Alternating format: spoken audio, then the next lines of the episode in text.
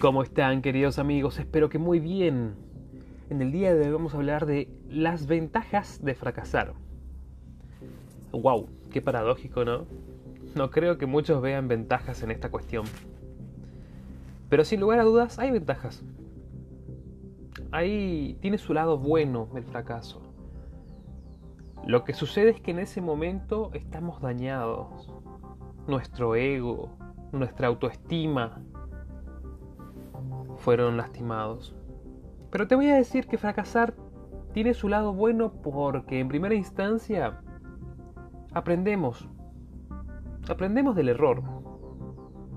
También esto nos motiva a mejorar. Pensamos también un poco más antes de realizar cada acción, lo que nos vuelve más precavidos. Cuando somos muy jóvenes, por ahí tomamos las decisiones equivocadas porque, como expresé en podcasts anteriores, estamos justamente en una carrera contra el reloj. Y por ahí no lo pensamos bien, queremos todo ya, lo quiero en el momento, no quiero esperar a un mañana, lo quiero ahora mismo. Pero a veces necesitamos ese tiempo para pensar, para elegir, con mucho cuidado, con mucha cautela. También nos ayuda a perfeccionar nuestro próximo movimiento. Ya no lo vamos a hacer apurados. Ahora vamos a tomarnos el tiempo, como expresé, para ver qué podemos hacer, cómo podemos avanzar. También nos fortalece, porque cuando salimos de ese momento donde, como expresé al principio, fuimos lastimados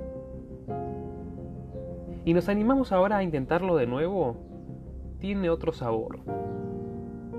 El sabor de la redención. El sabor que existe una nueva oportunidad.